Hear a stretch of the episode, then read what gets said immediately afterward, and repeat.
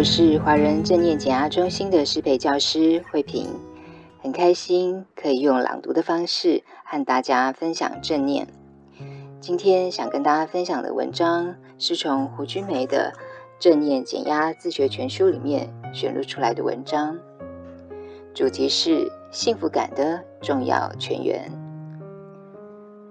人是群居的动物，在群体生活中，我们彼此间相互连结与牵动。从小，第一个连结的族群为家人，与家人连结品质大大的影响了一辈子的身心健康。心理学很有名的依附理论，就是在讲这个部分。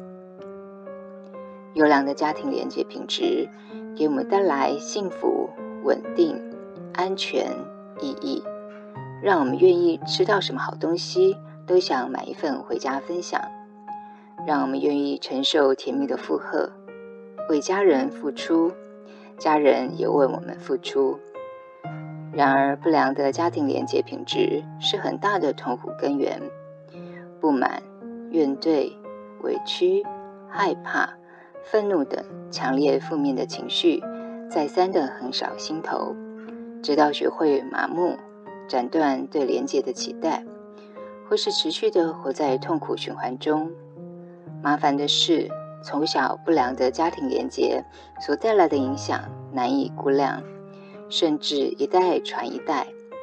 在家庭结构里，切断连结是最严厉的惩罚。可见连结对家庭成员的重要性。在学校，同学之间以及师生间良好的连结。让我们以身为班级的一份子或学校的一份子为荣，让我们愿意在活动中争取共同的荣耀，乐于学习，一起成长，给彼此关爱，也接受彼此的情绪起伏。然而，校园中不好的连结，让人感到格外的孤立、不平、焦虑、恐惧或担忧。其中最严重的坏连结，就是校园霸凌。甚至会剥夺青春年少的生命。在工作中，同事间与上司或是公司间良好的连结，让我们感到受重视，相互扶持，有发展性，让我们愿意少计较，多付出，共同为美好的愿景打拼。相反的，不好的连结使人觉得工作只是为五斗米折腰。低成就感、低归属感，上班只是上班，抱怨主管、批评同事。良好的连接带来归属感，也让人活出意义的原动力。一个人跟周围的人如果没有连接，或是大多是不良的连接，意义感消失，就没有什么好在乎了。许多匪夷所思的或是骇人听闻的事情都做得出来。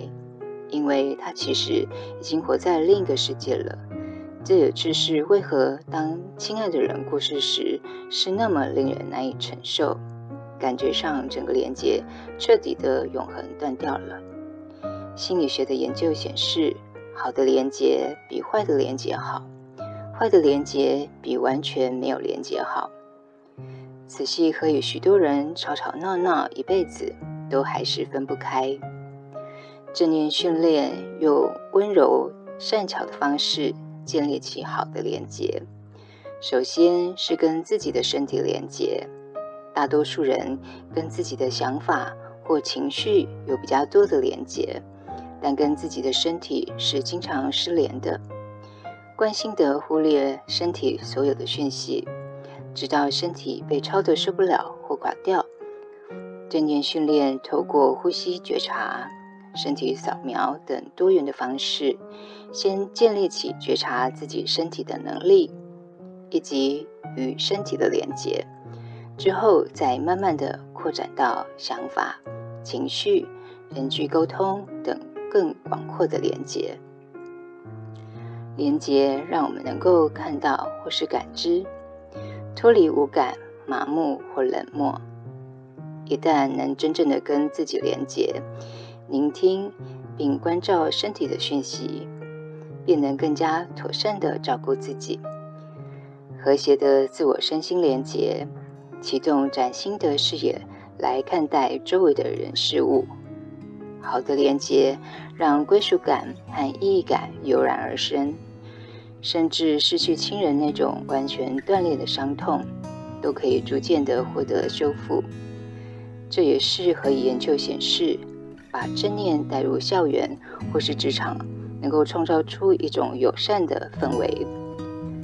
人都需要归属感，也都需要好的连接。透过持续的练习，正念能训练，并且创造出一种较纯粹且低杂质的相互连接。今天的分享就到这里喽。